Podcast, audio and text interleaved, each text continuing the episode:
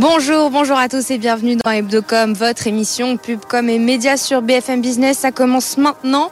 Hebdocom saison 2 épisode 5, c'est parti.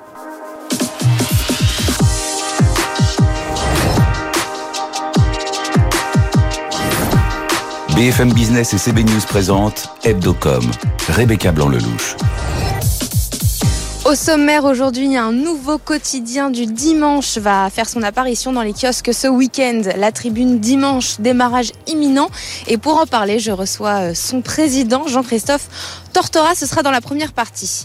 Simon Tenenbaum passera ensuite en revue pour nous toutes les news d'Hebdocom. Et puis pour finir, comme d'habitude, notre focus de la semaine.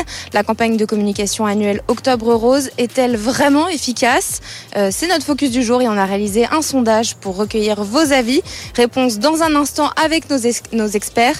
Mais d'abord, on retrouve notre invité du jour, Jean-Christophe Tortora. C'est parti pour l'interview. Un nouveau quotidien du dimanche va faire son apparition dans les kiosques ce week-end. La tribune dimanche euh, en version numérique et en version papier. Une petite révolution pour le média euh, économique qui va se généraliser pour son édition euh, dominicale. Jean-Christophe Tortora, bonjour. Bonjour Rebecca. Vous êtes président de la tribune. Merci d'être avec nous aujourd'hui dans Hebdocom et merci de nous accueillir dans la rédaction de la tribune. Lancement imminent. Comment est-ce que vous appréhendez ce premier week-end? Écoutez, là, c'est, on arrive. Hein, C'était une course de 80 jours, puisque euh, je pense que dans l'histoire de la presse, on n'aura jamais mis aussi peu de temps pour sortir un quotidien. On a pris la décision, c'était euh, fin juillet, et on y arrive presque ce dimanche. Voilà. Euh, j'espère que le journal va plaire au plus grand nombre. La tribune a été euh, rachetée en juillet par euh, l'armateur CMA-CGM euh, de Rodolphe Saadé. Est-ce que vous pouvez nous raconter comment l'idée est née? Est-ce que c'est Bruno Jeudi qui est venu vous voir en vous faisant une proposition? Comment est-ce que vous avez convaincu Rodolphe Saadé de lancer la tribune dimanche? Est-ce que vous pouvez nous raconter un peu la genèse du, nouveau de la nouvelle formule? Je vais tout vous dire, Rebecca. Et l'histoire, en plus, elle est assez simple. Euh, on s'est déjà rencontré avec Rodolphe Sadé il y a déjà trois ans, puisque la Tribune a un bureau à Marseille euh, euh depuis déjà quelques années, puisque comme je vous l'ai précisé, euh, on a régionalisé, donc ça m'a amené souvent à venir à Marseille, parce que euh, à la fois pour aller à la rencontre de mes journalistes, à la fois pour organiser un certain nombre d'événements économiques, et on s'était croisé avec Rodolphe Sadé, et il m'avait dit il y a trois ans que si à un moment donné, dans mes projets, dans mes développements, euh, j'avais besoin peut-être à un moment donné d'un nouvel actionnaire euh, pour accélérer nos projets. Euh, je pouvais me manifester auprès de lui. Voilà. Donc, vous voyez, je l'ai pas fait de suite parce que d'abord, nous étions dans un dans un, une accélération de notre transformation. Et en début d'année, j'ai pris cette décision me disant que la Tribune avait eu de bons résultats l'année dernière, euh, que ça faisait moi dix ans que j'étais à la tête de ce journal et que j'avais envie d'aller plus loin et plus fort. Donc, euh, je suis allé le voir en début d'année à la Tour CMA-CGM. Je lui ai présenté les projets que j'avais dans les cartons. Euh, parmi ces projets, il y avait euh, la nouvelle formule plus générale de la tribune du dimanche déjà Il y avait l'idée de revenir pour la tribune dans un projet du week-end. On n'en était pas encore à un projet du dimanche. le projet du dimanche, il s'est concrétisé en juillet dernier, mais le projet de renouer avec un, un, un produit hebdomadaire le week-end, il était dans les cartons. On a euh, poursuivi ensuite des discussions, euh, euh, des négociations, euh, puisque je n'étais pas seul au capital de, de la tribune. Euh, j'y avais des associés qui m'ont accompagné depuis très longtemps, Franck Julien, Laurent Alexandre, Didier Suberbiel et Marc Dancieux, des, aussi des grands entrepreneurs. C'est le groupe CMA-CGM qui est devenu depuis White Note Media, puisque donc euh, toutes les participations dans, dans, dans lesquelles CMA-CGM est présent.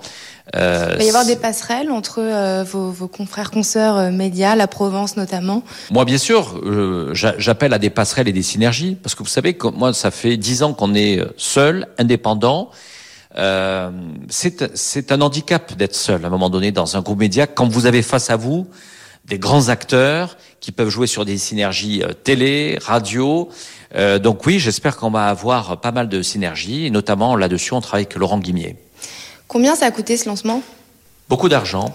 Dans beaucoup d'argent, euh, bien sûr que ce sont des investissements, mais en même temps, euh, l'avantage euh, de lancer et d'avoir eu cette idée de lancer euh, la tribu dimanche euh, à travers la tribune. Ici, vous voyez, on a des équipes, on a une régie publicitaire, on a une rédaction, on a une direction de la rédaction. Donc, ce, ce projet-là, il coûte beaucoup moins cher que s'il était euh, sorti ex nihilo d'une feuille blanche. Ici, bien sûr, on a euh, un journal économique qui aura 40 ans en 2025. donc, ça coûte bien sûr de l'argent, mais Rodolphe Sadé euh, c'est normal, c'est un industriel et on est parti sur ce projet en étant sur un business plan, sur un projet et nous on vise. Pas sur les chiffres exacts. Non, non, on communique pas, mais par contre, ce que je peux vous dire, c'est que nous on vise l'équilibre de la tribu dimanche euh, à échéance deux ans. Vous dites ne pas vous développer en fonction de la concurrence, mais avouez quand même que le timing est assez flagrant par rapport à la nomination de Geoffroy Lejeune à la tête du JDD, journaliste d'extrême droite, euh, que ce soit côté lecteur, mais surtout côté annonceur, parce que c'est ça qui nous intéresse euh, dans M2Com sur BFM Business. Vous comptez quand même peut-être en récupérer quelques-uns. Écoutez, comme je vous l'ai dit, euh, bien entendu que moi, s'il y a des déçus aujourd'hui du JDD, ben, on les accueillera euh, avec plaisir. Mais si vous voulez, on fonde pas la réussite de ce projet euh, sur uniquement euh, en regardant le JDD ou en regardant le Parisien ou en regardant la presse quotidienne régionale, qui est très forte hein, le week-end.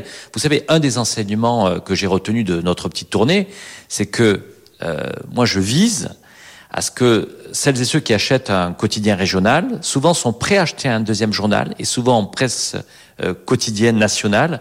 Moi, j'espère que ça sera à terme que nous serons le premier choix. Alors, on va essayer de beaucoup travailler. Alors comment vous allez convaincre euh, les lecteurs de PQR ou alors les lecteurs ou anciens lecteurs du JDD Je vous prends un exemple concret. Mon grand-père qui habite à Villers-sur-Mer, qui à l'époque achetait le, le, JDD, comment vous allez d'abord lui faire connaître et ensuite lui donner envie de l'acheter? D'abord, il faut le faire savoir. Et je vous remercie Rebecca. De certaine manière, vous contribuez à faire savoir. C'est mon job à la sortie de, de, de, la tribu dimanche.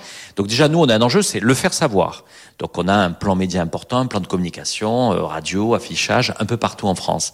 Deuxièmement, faire euh, un très bon journal. Euh, et ça, c'est le travail euh, de Bruno Jeudi que j'ai nommé, que j'ai fait venir dans ce journal au mois de mai, avant même que Rodolphe Sadé arrive comme, comme actionnaire ce bon journal, il faut qu'il réponde à toutes les attentes, moi, que j'ai entendues avec euh, Bruno euh, durant toute cette tournée. Un, euh, je vous disais tout à l'heure, ils veulent pas d'un journal anxiogène. Deux, ils veulent pas d'un journal qui fasse de la politique. Euh, quand Et ça, moi, je l'ai beaucoup entendu. C'est-à-dire que les attentes, je ne sais pas quelle est l'attente de votre grand-père, mais il y a beaucoup de gens qu'on a rencontrés qui est de dire le dimanche, on veut un journal central euh, qui est pas là à chercher des électeurs, mais un journal qui cherche des lecteurs. Et nous, c'est notre euh, souhait. Nous, on cherche pas des électeurs hein, en faisant la tribune dimanche. Nous, on souhaite apporter de l'info. Il faut sortir de l'info. Il faut sortir des scoops. Euh, il faut aussi être euh, dans un projet, ce qui est le projet sur lequel on a travaillé avec Bruno, Soisy Kemener et toute la rédaction, qui est que le dimanche, c'est presque, ça, on doit pas être le septième jour. Je vous dis ça parce que souvent on a dit, euh, un journal le dimanche, c'est le journal du septième jour. Nous, on va essayer d'être le journal du premier jour. Alors, c'est quoi le journal du premier jour? C'est un journal plutôt qui apporte des réponses euh, plutôt sur l'avenir. Donc sur les prévisions de la semaine qui arrive. Plutôt les prévisions de la semaine. Plutôt que le débrief de la semaine qui vient de s'écouler. Exactement. Quels sont les objectifs de chiffre d'affaires pub et comment les annonceurs et les agences médias accueillent la tribune dimanche? Écoutez, nous, on, on, on s'est fixé en tous les cas euh, un, de pouvoir, euh, en termes de vente au numéro, on part avec 120 000 exemplaires. Donc l'idée, c'est qu'au départ, bien entendu, comme font tous les journaux, ils en mettent beaucoup pour essayer ensuite, bien sûr, de pouvoir rationaliser et, et voir euh, où se fait cette vente au numéro. Moi, ce que l'objectif que je me suis fait fixer, c'est d'être à 25% de taux de vente. Donc, vous voyez, c'est d'essayer de viser les 30 000 ventes euh, pour le premier numéro. Pour le premier numéro. Et après, on va voir. Donc voilà, moi je, déjà je me fixe des objectifs de démarrage. Ensuite sur la pub, euh, l'accueil est très favorable. Euh, je pense que voilà, mais après il faut tenir. Hein. C'est normal, c'est le démarrage. Il y a un appétit pour les annonceurs. Il y a le sentiment aussi pour les annonceurs qu'aujourd'hui, peut-être du point de vue de la presse nationale et quotidienne, il n'y a pas l'offre qu'ils attendaient. Euh, il y a aujourd'hui un désir pour les annonceurs. Maintenant, il faut que ça dure. Et je vais vous dire, c'est à nous de faire nos preuves Euh, la confiance, elle est là aujourd'hui du point de vue des annonceurs. C'est une course de fond, c'est un marathon. Euh, on a la chance d'avoir un actionnaire, Rodolphe Sadé, qui nous fait confiance, mais on sait, lui et moi, que c'est une course de fond. Pour euh, terminer cette interview, je vais vous faire un petit questionnaire en rafale. Question courte, réponse courte. Première question. Si vous deviez faire un autre métier, lequel serait-il? Euh, Avocat. À part la tribune, quel est votre journal préféré? Ça, c'est très, difficile. Euh, Comment vous informez-vous au quotidien? Sur quels médias vous informez-vous? Oh, je, lis, euh, je lis beaucoup le, je lis le Monde, peut-être en régularité forte euh, chaque jour. La presse papier, dans 20 ans, ce sera quoi? Dans 20 ans, dans 20 ans, d'abord, moi, je crois toujours à ce que la presse existera. On aura toujours besoin, je l'espère, de journalistes et que même si l'intelligence artificielle va, je pense, transformer, révolutionner notre industrie, il y aura encore des journalistes comme vous, Rebecca. Bah justement, vous me, vous me devancez ma prochaine question. Intelligence artificielle, euh, menace ou opportunité pour les journalistes? Euh, je, je, pense franchement qu'il faut euh, le prendre comme une, comme une opportunité, comme l'a été l'arrivée de l'Internet. En réalité, c'est que si on ne voit que la menace, on ne va pas arriver à, à, imposer notre vision et nos projets. Donc l'idée, c'est pas de subir avec l'intelligence artificielle. Il faut ne pas être naïf. Ça peut être un danger, mais nous choisirons d'en faire une opportunité, et au contraire, de renforcer notre industrie, nos journaux, notre pluralisme et nos journalistes. La une dont vous êtes le plus fier euh, Écoutez, moi j'ai fait une une qui a été très contestée euh, il y a euh, deux trois ans où j'avais fait le choix de faire une une sur la question LGBT dans, dans, dans l'entreprise. Et euh, ça avait plutôt euh, divisé, même en interne, au sein du journal, en considérant que est-ce que c'était un journal économique de poser ce sujet-là? Et euh, moi, j'ai reçu énormément de courriers, de mails, et ça a permis de des fois de de lever des tabous dans les entreprises quand ce sujet-là n'était pas toujours abordé. Rodolphe Saadé, en trois mots.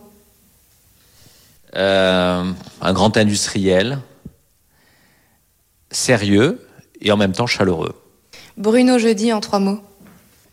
Euh, crédible, de l'empathie et marathonien.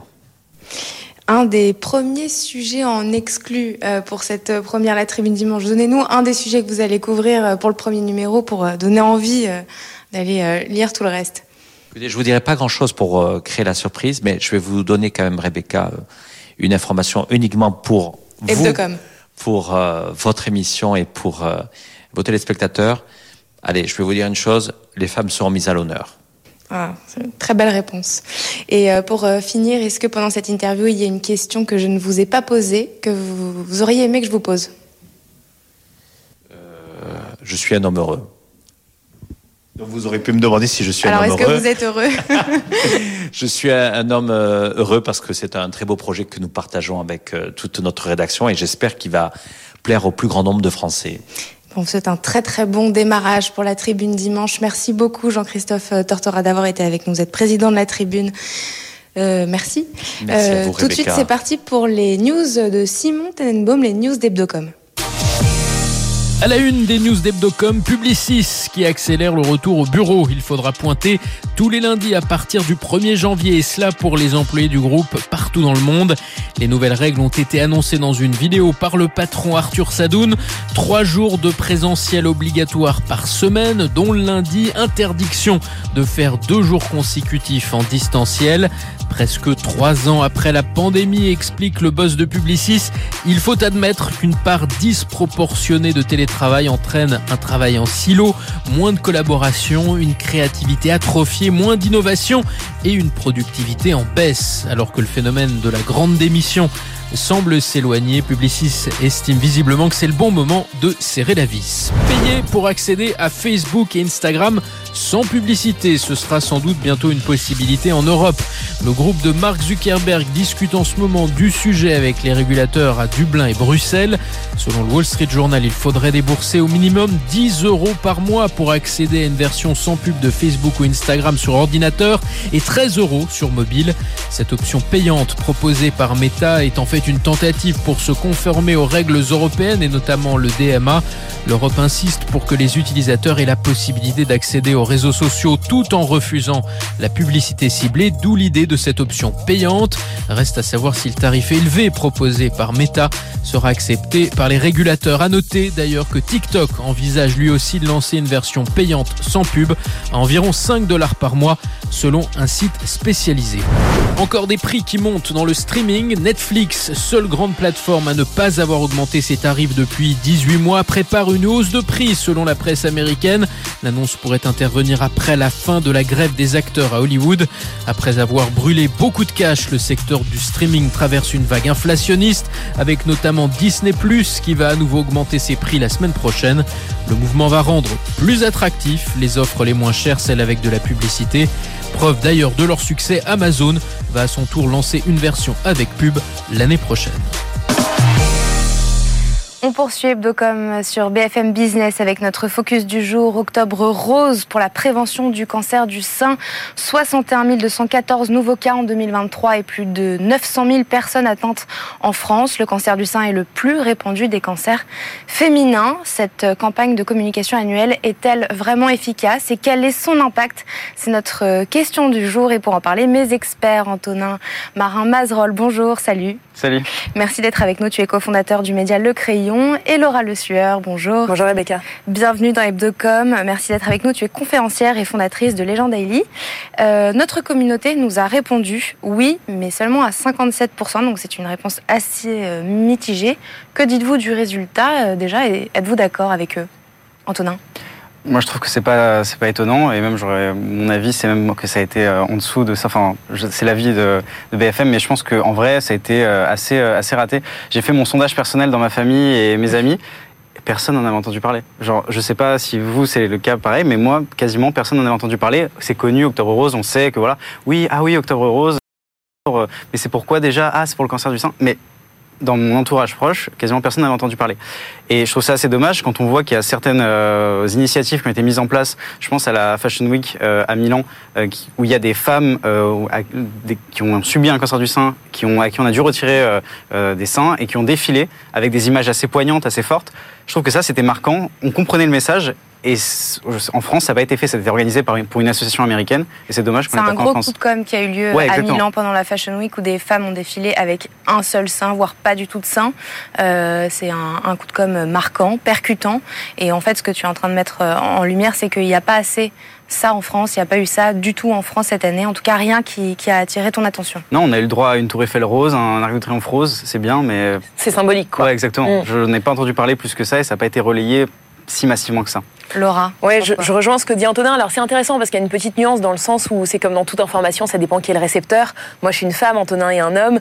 Euh, moi, c'est un sujet dont j'entends parler autour de moi dans les différentes communications au pluriel. Mais c'est vrai qu'en tant que campagne de communication, ça reste assez faible en fait au regard de l'enjeu. Euh, tu as rappelé les chiffres, c'est une femme sur huit qui va être touchée dans sa vie. Et au-delà d'être touchée, il y a aussi euh, toutes les personnes, les proches qui sont concernées quand ça arrive, qui sont touchées indirectement. Et au regard de l'enjeu, les campagnes sont insuffisantes parce qu'il y a énormément à faire. Euh, il y aurait des campagnes de communication euh, très importantes à faire et ce dont on s'aperçoit, je trouve que ce qui ressort le plus, c'est des personnalités qui vont prendre euh, la parole sur les réseaux sociaux, beaucoup plus que des campagnes qui auraient le mérite d'être organisées. Et, et, même en tant qu'homme, je trouve ça dommage de moi de pas être, avoir été assez ciblé parce que c'est ouais. quand même quelque chose que donc je peux parler, je peux faire de la prévention aussi autour de moi. Et du coup, comme j'ai pas forcément été ciblé ou je sais pas, si c'était le but de pas cibler les hommes. En tout cas, j'ai pas pu forcément en parler euh, massivement et le relayer. Quoi. Exactement. Euh, pourtant, ça existe depuis 30 ans euh, en France, Octobre Rose. Euh, dans l'absolu, depuis son existence, depuis que vous la connaissez, cette campagne annuelle, est-ce qu'il y a des choses en particulier qui ont retenu votre attention? Qu'est-ce qui a de globalement réussi et qu'est-ce qui a de globalement raté?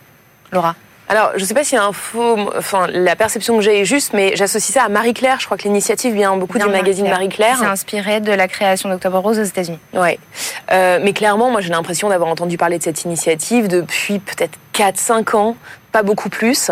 Euh, donc ce qui a quand même été réussi, c'est que par le biais notamment de personnalités, euh, de symboles dont on parlait effectivement avec euh, ce petit ruban, on a, on va dire, une sorte d'awareness. On se rend compte que voilà, il y a quelque chose au mois d'octobre. Mais les messages, est-ce que les messages clés sont retenus, c'est-à-dire la prévention? Je suis pas sûre. Et en fait, les chiffres le prouvent, puisqu'il y a beaucoup de femmes qui passent à côté de leur dépistage. En tous les cas, tous les deux ans, à partir de 50 ans, il faut un dépistage via une mammographie. Et le problème et la réalité du cancer du sein, parce que l'idée c'est qu'on parle d'impact quand on parle de campagne de communication, c'est que euh, le cancer peut être très bien traité s'il est pris suffisamment tôt. Carla Bruni a fait euh, un post Instagram pas plus tard qu'hier où elle euh, révélait le fait qu'elle avait eu il y a 4 ans un cancer et elle disait ce cancer n'a pas été agressif parce que je l'ai pris en charge suffisamment tôt. Donc c'est quand même hyper important et donc pour moi la réussite de l'impact est mitigée parce qu'on retient pas forcément le message suffisamment de manière importante. Rien de très percutant. Euh, on ne sait même pas forcément, quand euh, j'ai sondé aussi autour de moi, que c'est Evelyne Delia qui est la marraine euh, de- d'Octobre Rose, Antonin. Qu'est-ce qui a retenu ton Bah, attention moi, je trouve que effectivement le, le côté du ruban euh, qui ressemble beaucoup à, à l'action euh, contre le SIDA, je trouve que ce parallèle est bien trouvé et c'est bien d'avoir fait un ruban rose en parallèle justement pour cette maladie-là. Et ça, pour le coup, ça c'est un coup génial d'un point de vue com, marketing. Et ça, c'est ça c'est très réussi. Moi, Octobre Rose, je l'associe euh, peut-être à, à des courses. Je crois qu'il y a des courses qui sont organisées euh, pour. Octobre Rose, donc je l'associe à ça. Effectivement, des personnalités qui parlent. Je crois qu'Angelina Jolie euh, avait parlé d'un moment donné de se faire euh, d'avoir une ablation des seins pour éviter justement un cancer du sein parce qu'elle était touchée par par une maladie qui pouvait potentiellement faire qu'elle avait un cancer du sein. Donc c'est effectivement des personnalités, des symboles forts comme ça. Mais je trouve que typiquement Octobre Rose aurait beaucoup à gagner de s'inspirer de la campagne du sida action. Typiquement, je prends un exemple, les Solidays qui sont organisés chaque année, c'est justement pour la lutte contre le sida, mais c'est on a fait quelque chose de cool pour la lutte contre le sida et on n'en fait pas un tabou, on fait pas ah c'est une maladie, c'est grave. Et ça c'est hyper important surtout quand on parle d'un sujet euh, qui touche des gens et des jeunes femmes qui peuvent être impactées et ça concerne pas que que les vieilles pour le prendre très vulgairement, ça concerne aussi des jeunes femmes. J'ai- Je m'en suis je me suis renseigné du coup sur euh, sur cette maladie et effectivement ça touche des femmes qui peuvent avoir 25 ans et qui sont euh, super jeunes. Ouais, Donc les en cas vrai, euh, augmentent chez les jeunes femmes. donc en vrai, je sais pas pourquoi pas faire un festival Octobre Rose euh, comme euh, comme Solidays. Donc ça manque. Ça manque ouais, clairement ça manque. Laura, tu me disais aussi que euh, ce qui impacte fortement, ce sont toutes les influenceuses qui libèrent euh, la parole sur les réseaux sociaux. Pourquoi particulièrement? Pourquoi plus que les autres figures comme Evelyne Delia, comme Carla Bruni par exemple? Alors non, je pense que Carla Bruni, euh, comme elle a, elle a une présence effectivement sur Instagram par exemple, peut en faire partie. Mais je pensais euh, récemment à Caroline Receveur, qui a je sais plus combien de, de millions de followers. On a beaucoup entendu parler. Voilà, et c'est vrai que ça a été même, euh, voilà, moi-même qui la suis pas forcément de manière assidue, mais de temps en temps, quand on a vu ces images, parce que dans la com aujourd'hui, et qui plus est pour le cancer du sein, ce qui marque, c'est vraiment les images, quand on l'a vu dépourvu de ses attributs euh, liés à la féminité, typiquement la perte de cheveux, qui est caractéristique, ça fait un choc, et je pense que c'est un choc euh, qui heurte, mais qui peut être positif, parce qu'elle communique, elle a aussi ce courage-là, c'est-à-dire que beaucoup de personnalités, et on les comprend, communiquent après, c'est le cas de Carla Bruni, en disant, il y a quatre ans, voilà ce que j'ai vécu. Caroline Receveur, euh, elle s'est sentie le courage d'avoir ce message pendant son traitement, ne connaissant pas l'issue, et donc on voit euh, euh, quels sont les traitements. Il y a une espèce de suivi euh, au quotidien, un peu comme si elle, est- elle, elle avait son journal intime finalement. Oui, et puis c'est le propre des influenceurs, c'est-à-dire qu'on rentre dans leur intimité, pour le meilleur et pour le pire Mm. quelque part. Et là, finalement, je trouve que ça, ça, ça fait évidemment peur. Euh, on le disait tout à l'heure, ce mot cancer, mais quelque part, ça montre aussi une réalité de ce que va être une chimio, de ce que vont être des traitements. Et le fait de voir ça, ben quelque part, on apprivoise un petit peu ce qui peut se passer. Et puis c'est mine de rien finalement la violence qui, qui marque quand je vous entends tous les deux, quand Antonin tu me parles du défilé avec des femmes euh, qui n'ont pas de Ouais. sein, c'est la violence euh, qui, qui impacte. Cette campagne annuelle elle a, a cette particul- particularité-là d'être sur un mois, mais un mois de sensibilisation, euh, de sensibilisation massive. Mais si on dézoome un peu pour les campagnes de prévention en général, selon vous, est-ce qu'il y a une meilleure solution entre la com massive comme ça euh, sur une courte période, ou est-ce que c'est mieux de faire une communication plus légère, mais plus étalée un peu tout le temps? Non, moi je pense que c'est effectivement bien de choisir une période dans l'année où on s'en souvient. Octobre Rose, je trouve que c'est bien trouvé. On sait que c'est en octobre, on sait que ça se déroule là. Et d'ailleurs, souvent, les gens on parle d'Octobre Rose, ils savent qu'il y a quelque chose. Parfois, ils oublient que c'est le cancer du sein ou même d'autres à d'autres périodes. On pourrait imaginer d'autres événements. Mais en tout cas, ça, pour moi, c'est le fait de choisir une période très courte, c'est c'est une, c'est une très bonne décision. Et l'étaler sur euh, très long, il faut de toute manière que la lutte dure euh, sur l'année et s'étende sur des années durant. En revanche, c'est bien d'avoir peut-être deux semaines, un mois où on est focalisé euh, sur l'action. Donc, cette stratégie massive, tu es, tu es pour, totalement. Laura aussi Oui, oui, je trouve qu'effectivement, ça sacralise. Voilà, on sait qu'au mois d'octobre, il s'agit d'Octobre Rose et ça permet de véhiculer le, le message de manière beaucoup plus forte. Mais il faut se rappeler que le cancer marque évidemment et tombe toute l'année. Et donc, il faut continuer ces initiatives-là. Et ce dont on parlait au début, quand tu parlais des courses organisées autour d'Octobre Rose, l'impression que ça me donne sur la com, c'est quelque part des initiatives très nobles, très louables. Et bravo d'ailleurs à toutes les assos, à toutes les entreprises qui le font. Mais en fait, diffusent. Et c'est un peu dommage de ne pas donner d'unité à la campagne de com pour marquer encore plus et finalement dire que voilà, toute l'année, il va y avoir des initiatives. On en parle particulièrement en octobre, mais ça se passe sur tout le reste de l'année. Merci beaucoup à tous les deux euh, d'avoir été avec moi aujourd'hui pour parler de ça, un sujet quand même euh, assez important. C'est aussi notre rôle à nous, euh, en tant que médias, de, de relayer ça. Merci Laura Le Sueur, merci, Merci euh. Antonin Marin d'avoir été avec. Tu voulais dire quelque chose Non, j'allais juste rajouter euh, effectivement un grand bravo à toutes les associations qui quand même luttent euh, contre le cancer du sein là dont on parle. On est très critique, mais effectivement c'est. euh, Il y a quand même des très belles il y a initiatives. quand même des très belles initiatives qui sont faites et qui sont proposées. et C'est quand même louable euh, tout ce qu'ils font. C'est la fin de cette émission. Merci à tous de nous avoir suivis. Rendez-vous la semaine prochaine, même heure, même endroit, mais évidemment aussi en replay sur le site de BFM Business. C'est comme chaque semaine, on termine par notre campagne chouchou, par la campagne qu'on a sélectionnée avec CB News, notre campagne préférée. C'est un film qui traite les algorithmes et leur influence sur notre consommation culturelle, sur ce que nous regardons et sur ce que nous écoutons. C'est ce qu'a voulu euh, démontrer Fnac avec sa playlist Reset. C'est une campagne signée Publicis Conseil avec Aurélie Breton et Bénédicte Pelletan à la création. Très très bon week-end sur BFM Business.